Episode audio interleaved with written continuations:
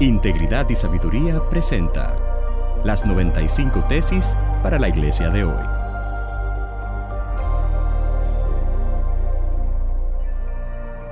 Tesis número 82 para la iglesia latinoamericana de hoy.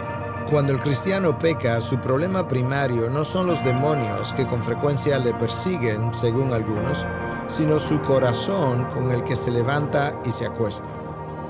Vivimos en la generación de la exoneración y todo el mundo quisiera encontrar un culpable para explicar su pecado.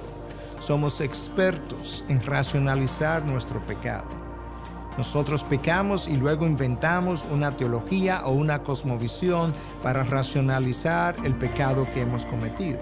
Decimos que las palabras del profeta Jeremías en 17.9 son ciertas, que el corazón es engañoso y sin remedio. ¿Quién lo comprenderá?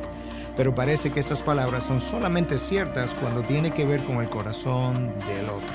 Una y otra vez Jesús dijo que de la abundancia del corazón habla de nosotros salen las murmuraciones, las condenaciones que nuestros corazones han fabricado y que nosotros hemos dejado entrar por nuestra mente y que han enfermado nuestro corazón.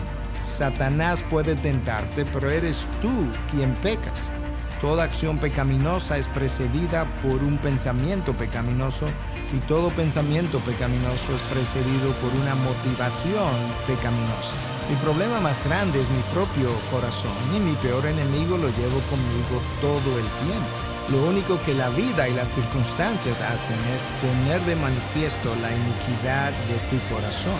No busques más demonios. Hay suficiente iniquidad en tu corazón y en el mío para comportarnos en ocasiones como un verdadero incrédulo. Arrepiéntete y regresa a la cruz.